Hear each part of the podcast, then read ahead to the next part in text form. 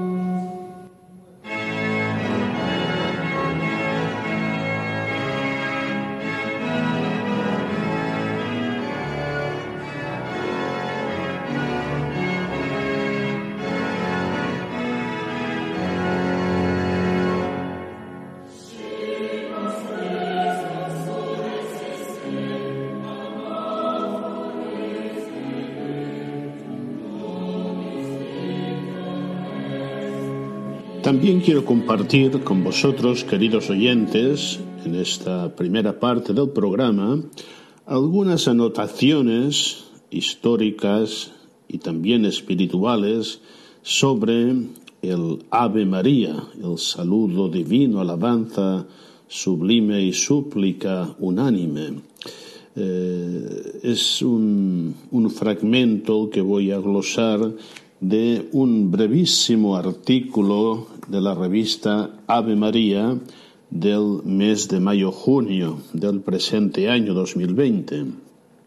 Sabemos que la oración del Ave María, eh, que es la más recitada después del Padre Nuestro, eh, no era inicialmente como la conocemos hoy.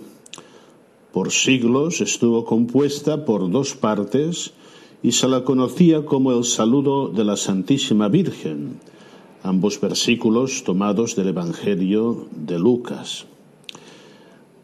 De acuerdo con muchos expertos en historia de la Iglesia, la súplica que sigue en la fórmula actual, Santa María, Madre de Dios, ruega por nosotros pecadores ahora y en la hora de nuestra muerte, fue añadida tiempo después y durante la terrible peste negra que causó millones de muertes en Europa en el siglo XIV.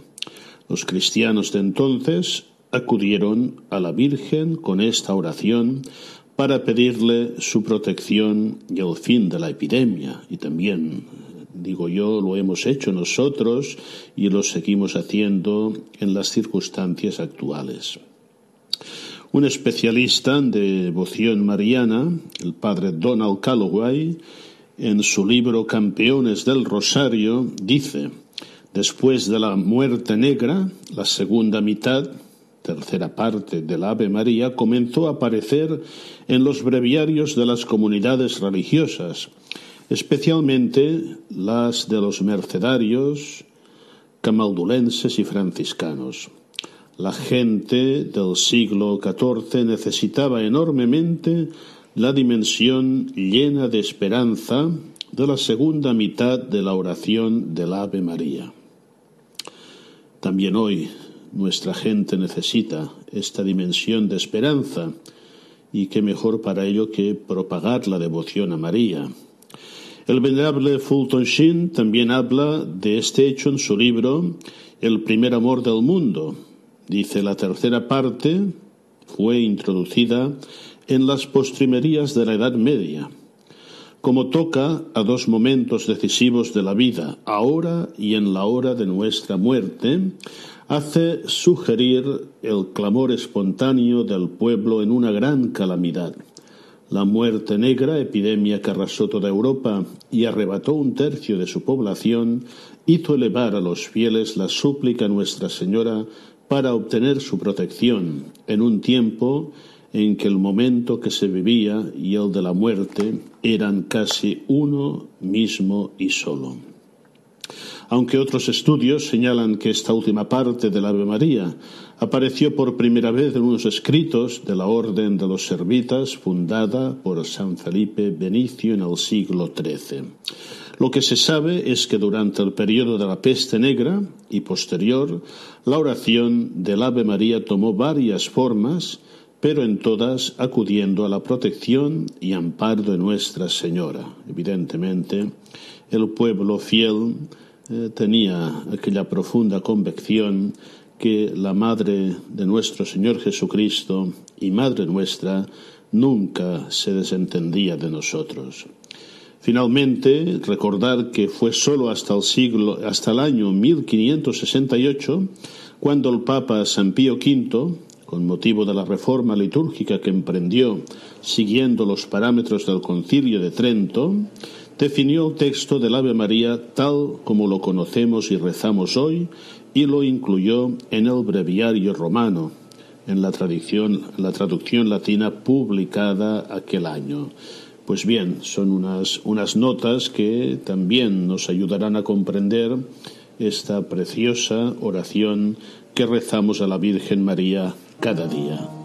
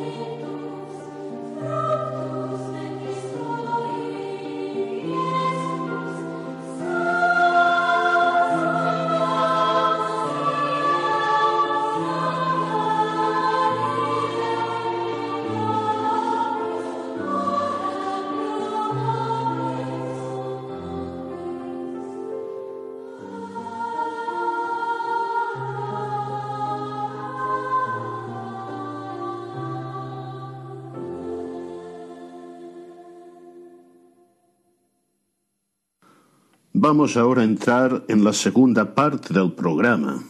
Y lo hacemos recordando un texto que a la inmensa mayoría de los oyentes de este programa les va a resultar muy familiar, un texto muy mariano y eclesiológico del libro del Apocalipsis, concretamente en los inicios del capítulo 12 un gran signo apareció en el cielo, una mujer vestida de sol y la luna bajo sus pies y una corona de doce estrellas sobre su cabeza. Y está encinta y grita con dolores de parto y con el tormento de dar a luz. Y apareció otro signo en el cielo, un gran dragón rojo que tiene siete cabezas y diez cuernos y sobre sus cabezas siete diademas, y su cola arrastra la tercera parte de las estrellas del cielo y las arrojó sobre la tierra. Pues bien, el año 1977, en un discurso, eh, su santidad, el Papa Pablo VI, hoy San Pablo VI, llegó a decir estas palabras, la cola del demonio está llevando a cabo la desintegración del mundo católico. La oscuridad de Satanás ha entrado en el mundo católico, difundiéndose. Es un discurso que dio con ocasión del 60 aniversario de las apariciones de Fátima. Cito este texto porque forma parte del fragmento que ahora vais a escuchar sobre el libro del Apocalipsis, un libro que siempre inspira, ilumina el camino de la Iglesia en cada momento de la historia y aporta una luz especial sobre los acontecimientos que se producirán al fin de los tiempos, donde, en el designio de Dios, la Virgen María, personificación de la Iglesia, también tiene una gran misión. Me parece este un libro muy interesante, muy inspirador. Es de Michel O'Brien y se titula El Apocalipsis, Advertencia, Esperanza y Consolación y está publicado por la editorial Homo Legends. Vamos a escuchar con atención este fragmento que sin duda eh, contiene informaciones y reflexiones muy interesantes.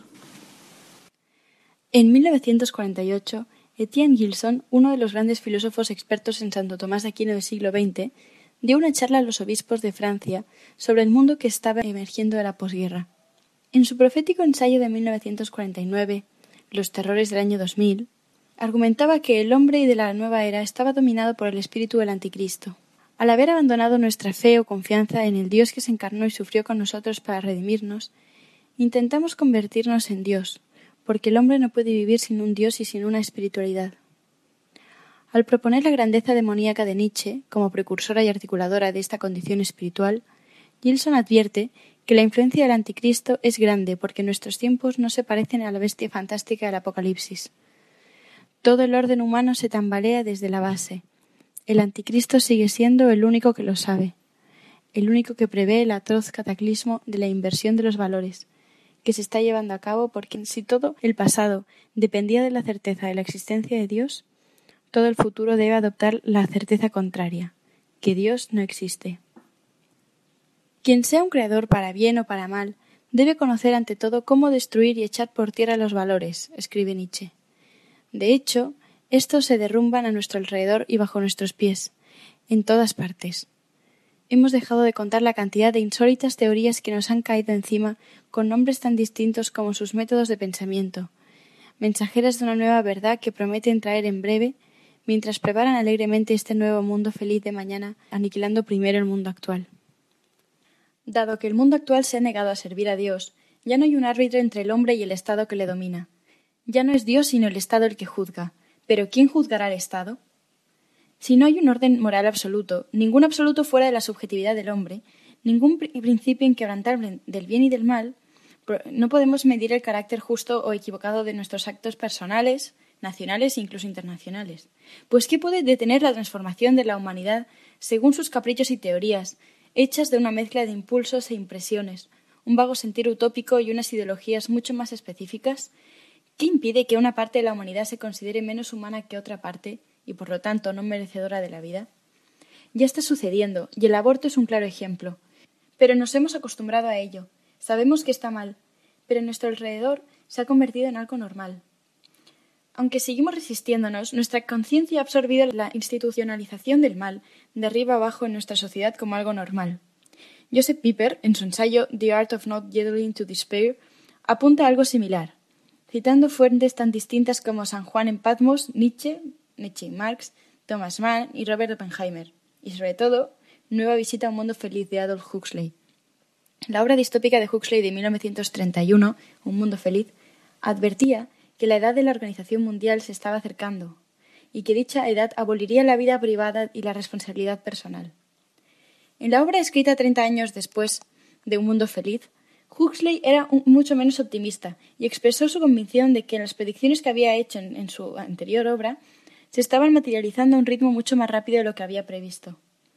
En un futuro cercano, avisó, veremos el acceso al poder de una dictadura científica, en la que habría menos violencia que bajo Hitler y Stalin, y en las que las personas seríamos sometidos sin dolor por un cuerpo de ingenieros sociales altamente formados, y en la que la democracia y libertad serán el tema de cualquier programa y editorial. Pero lo, que subyacerá es un nuevo tipo de totalitarismo no violento. Piper indica que esta es la forma más inhumana de totalitarismo, casi imposible de derrocar, porque siempre se puede citar lo que parecen ser argumentos válidos para demostrar que no es lo que de hecho sí es.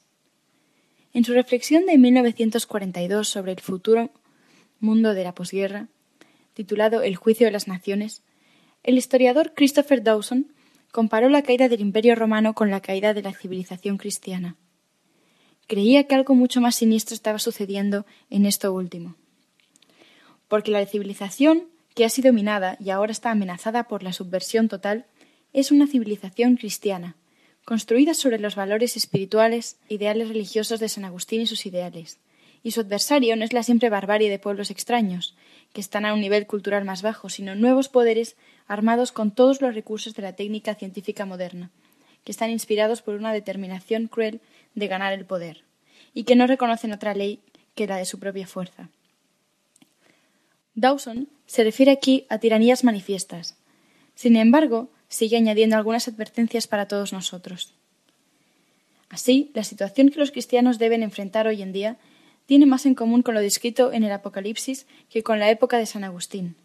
El mundo es fuerte y tiene por amos a los señores del mal, pero estos señores no son autócratas viciosos como Nerón o Domiciano, sino ingenieros del mecanismo del poder del mundo. Un mecanismo que es más formidable que cualquiera de los conocidos por el mundo antiguo, porque no está limitado a los medios externos, como el despotismo del pasado, sino que emplea todos los recursos de la psicología moderna para hacer del alma humana el motor de su propósito dinámico. Dawson está describiendo la forma de un posible futuro, un totalitarismo global que es más peligroso de todo desde el punto de vista cristiano, porque en él el mal se ha despersonalizado y exaltado en una esfera en la cual todos los valores morales están confundidos y transformados. Los grandes terroristas no han sido hombres inmorales, sino que han sido rígidos puritanos que, que hicieron el mal fríamente, como por principio sistemático. La gente de cada generación ve el mundo como un lugar imperfecto, pero sigue siendo su mundo. Sin embargo, en algún momento de la historia una generación atravesará la etapa final del Apocalipsis. Aunque para ellos seguirá siendo un mundo normal, tendrán problemas y sus ciudadanos tal vez admitan que son problemas graves, pero la mayoría será difícil comprenderlo como la crisis absoluta que presenta el libro del Apocalipsis. Esta es precisamente la condición sobre la que Jesús nos advierte en Mateo 24. Esta generación menos despierta, menos capaz de reconocer lo que está sucediendo, Tal vez incluso la generación más cómoda o confiada será en la que el espíritu del anticristo se manifestará plenamente. ¿Somos nosotros esa generación pronunciada desde hace tiempo? En una humilía del 29 de junio de 1972, el Papa Pablo VI dijo que el humo de Satanás está penetrando en la Iglesia de Dios a través de las grietas de sus paredes.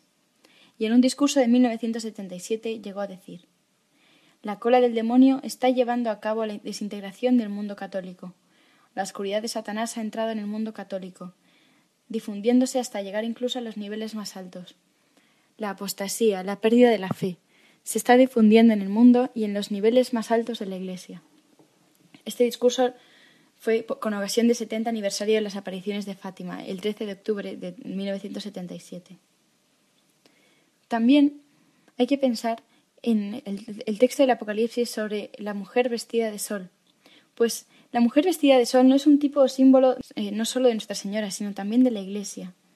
El intento de Satanás de destruir al Cristo niño, actuando a través del rey Herodes, tiene un significado histórico literal, pues el papel de la Madre de Dios al final de los tiempos tiene también otro nivel de significado, alegórico y profético, que se revela como literal histórico en algún momento del futuro, en este símbolo se puede ver también el papel de la Iglesia en todos los tiempos, su acción para llevar el fruto de la salvación del mundo. En cierto sentido, cada hijo es su hijo.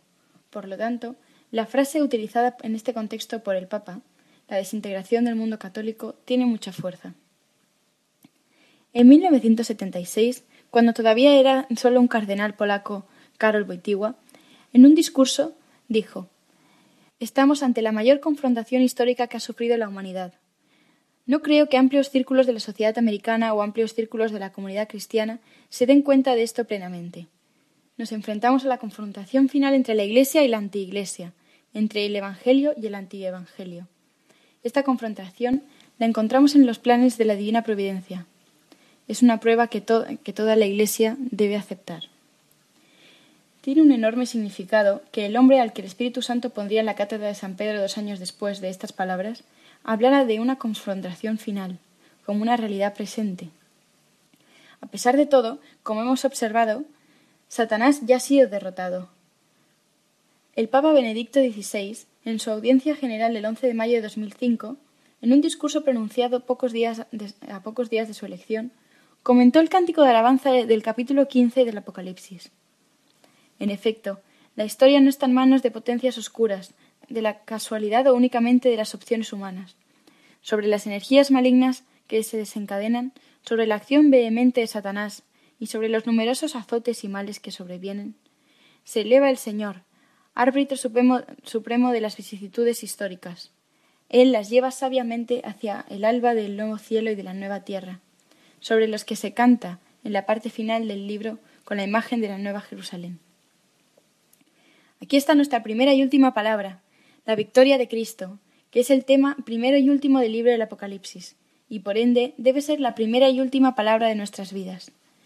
No estamos solos, no estamos abandonados a la malicia de los poderes oscuros y a las energías malignas de sus agentes humanos. Jesucristo es el Señor de la historia, y Él es el único al que podamos aferrarnos mientras caminamos por los tiempos de tinieblas. Debemos ser como niños pequeños, con el espíritu del Hijo que se agarra de la mano de su Padre. No importa si nos dan otros mil años de historia, o cien, o una década, o solo unos pocos años más, porque la verdad siempre es la misma. Si no os convertís y os hacéis como niños, no entraréis en el reino de los cielos, como dice el Evangelio. La pérdida del sentido de la paternidad espiritual, y por consiguiente la infancia espiritual, son los mayores vacíos del mundo moderno. Pueden serlo incluso en nuestra vida de creyentes. Esta es, por tanto, la tarea que tenemos ante nosotros, el manual de supervivencia para el Apocalipsis. El Señor está siempre dispuesto a recibirnos, a alimentarnos, a cuidar de nosotros y a guiarnos. Tomad, comed, venid, bebed, abrid y leed. La vida mana de las páginas de la Escritura.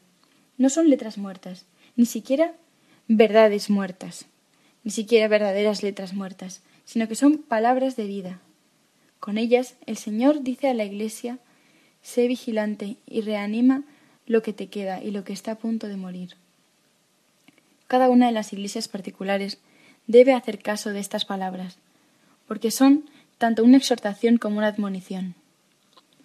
El libro del Apocalipsis alcanza su clímax con las últimas palabras de Cristo. Sí, vengo pronto. Todo el libro de las Sagradas Escrituras acaba con la respuesta de San Juan, su voz elevada por toda la iglesia. Ven, Señor Jesús.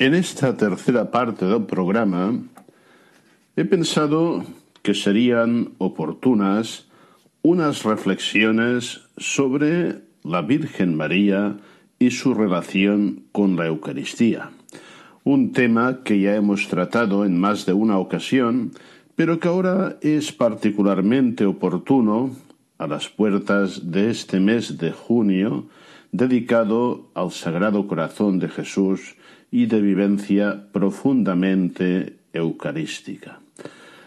Os ofrecemos un fragmento de un artículo de un buen experto, de Monseñor Juan Miguel Ferrer, bien conocido, eh, deán de la Catedral de Toledo y actualmente eh, presidente de la Sociedad Mariológica Española.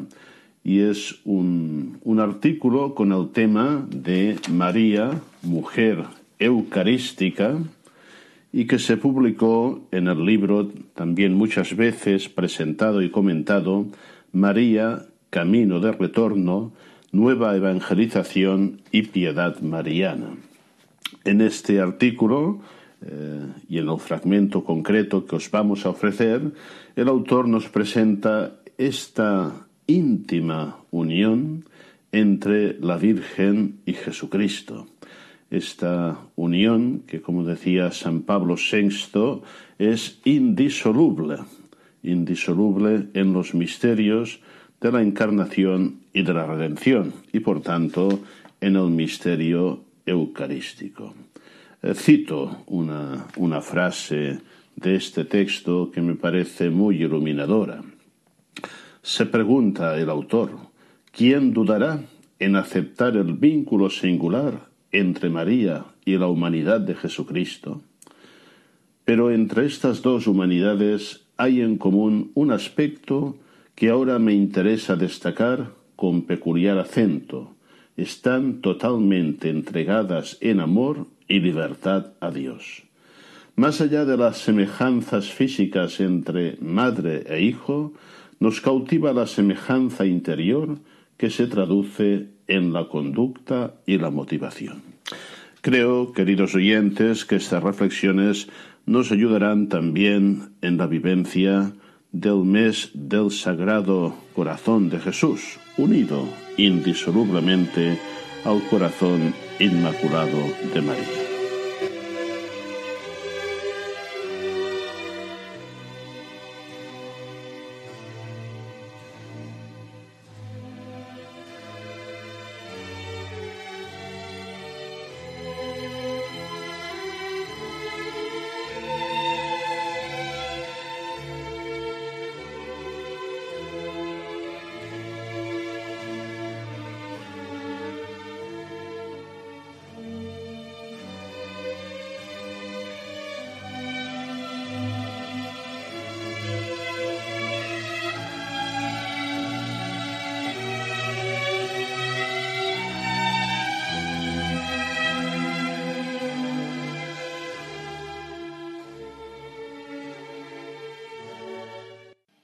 La Piedad Mariana, Escuela de Participación en la Liturgia.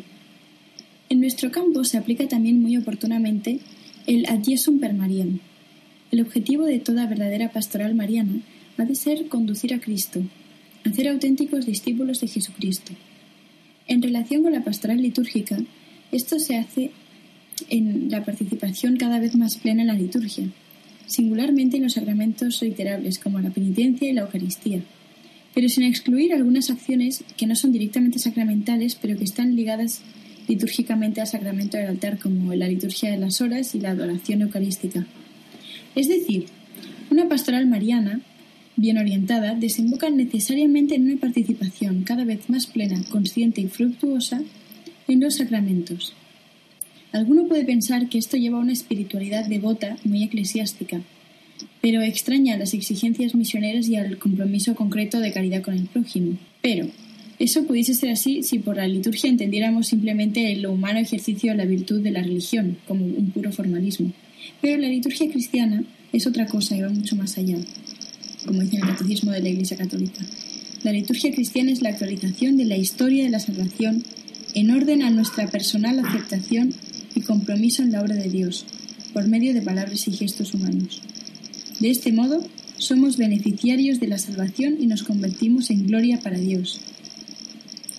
Una justa pastoral mariana nos hace vivir en la escuela de María de modo que con las mismas actitudes que la Virgen, nosotros, por medio de la vida cristiana, singularmente y con una peculiaridad de eficacia, a través de la liturgia lleguemos a ella para llegar plenamente a Cristo.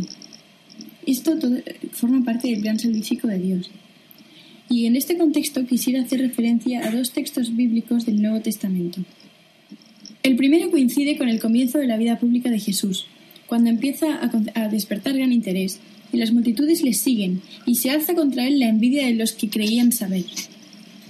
Su familia teme por su vida, y va con María a buscarlo. Mira, tu madre y tus hermanos y tus hermanas están fuera y te buscan.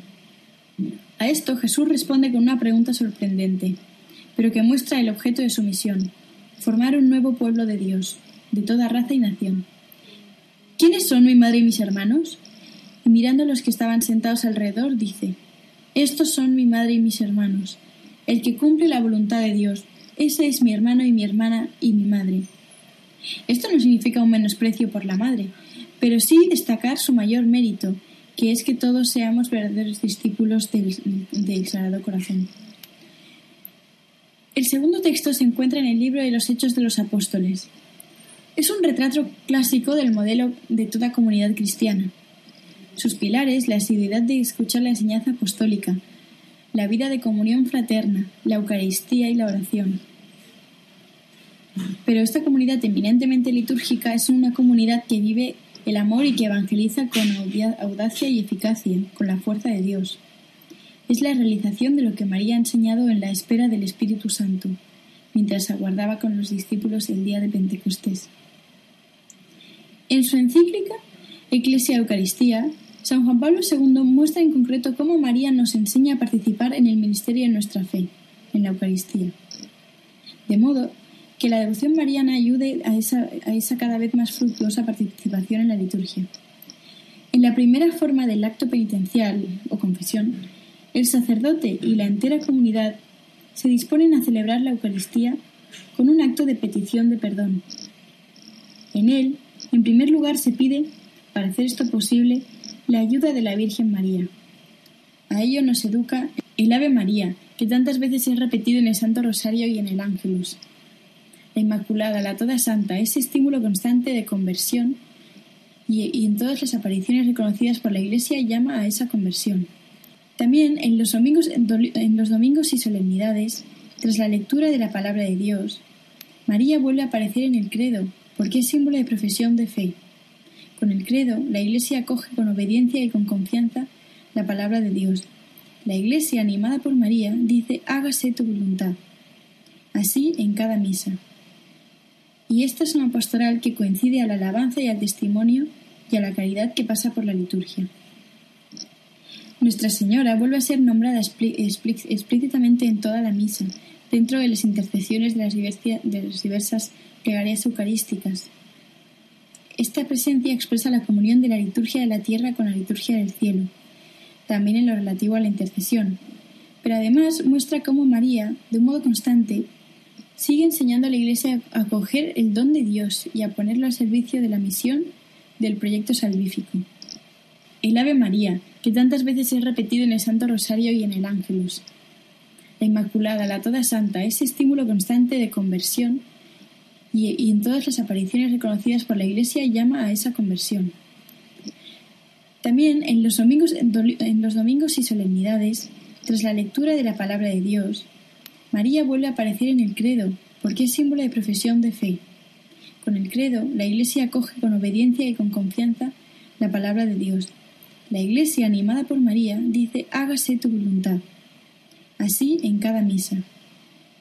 Y esta es una pastoral que coincide a la alabanza y al testimonio y a la caridad que pasa por la liturgia. Nuestra Señora vuelve a ser nombrada explícitamente en toda la misa, dentro de las intercesiones de las, diversas plegarias eucarísticas.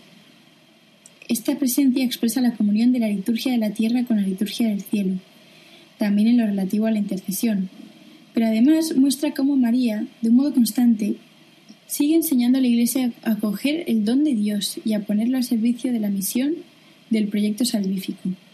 Descubrimos que el, el protagonismo y la iniciativa es de Dios y lejos de poner en tela de juicio nuestra dignidad o libertad, las secundamos.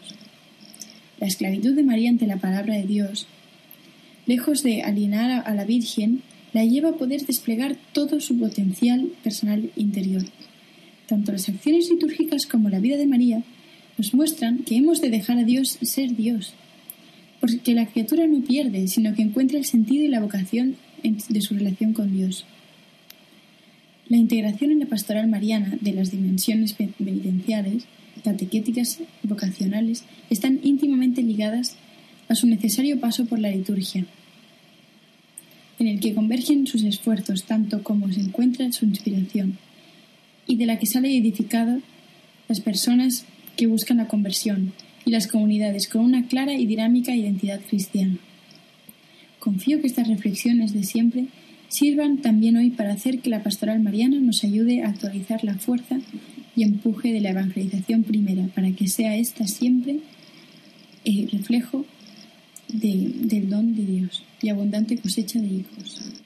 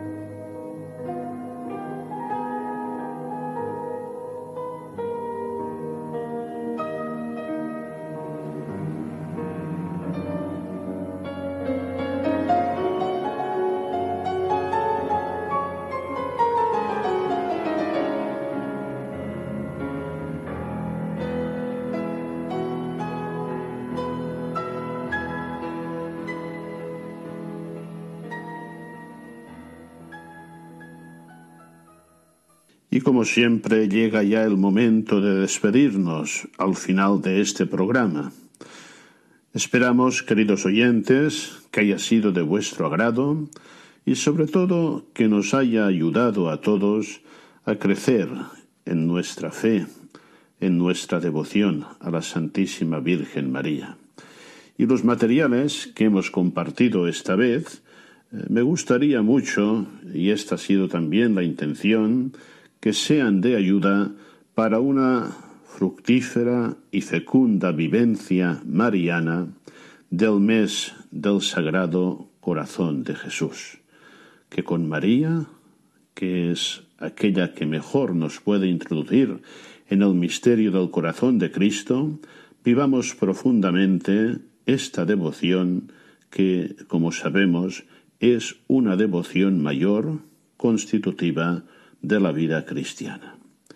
Y sin más, hasta el próximo programa, si Dios quiere.